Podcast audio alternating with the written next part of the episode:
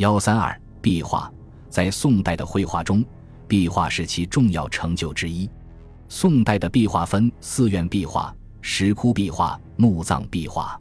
宋代石窟壁画内容多以经变为主，其他画有菩萨、千佛等。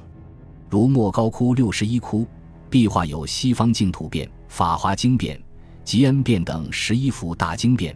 三十五幅巨幅的佛教故事画和几十个大与身等的供养人画像，西壁有文殊菩萨道场，还有大量人物、建筑的五台山图等。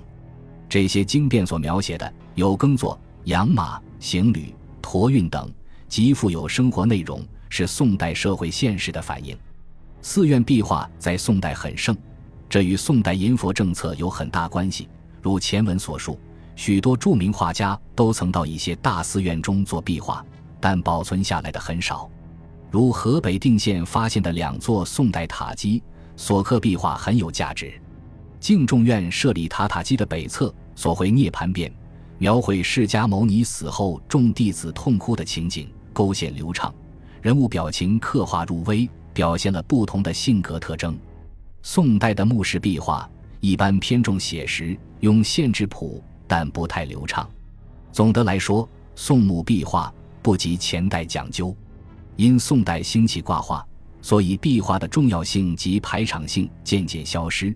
但仍有一些壁画很有价值，如河南白沙宋墓、河北景行宋墓、河南偃师宋墓等。这些墓室壁画反映的内容，一是主人生前豪富享乐的生活，二是描写劳动人民生产活动及当地风光。宋代绘画为封建时代之最高峰，除上述我们所说的成就以外，还有一些方面需加以说明。其一是，在绘画流派上出现了界画一派，主要是描绘宫室楼台的传统画，作画时离不开用界尺作线，故名界画。界画的形成和发展与建筑有很大关系。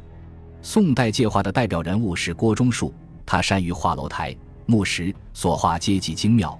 此派虽不及人物、山水、花鸟，但在绘画中也独树一帜。其二是宋代出现了绘画论著，主要有郭若虚的《图画见闻志》，邓春的《画记》，宣和画谱，刘道纯的《圣朝名画评》等。在画评方面，有李治的《德于斋画品》，米芾的《画史》，董游的《广川画跋》，周密的《云烟过眼录》等。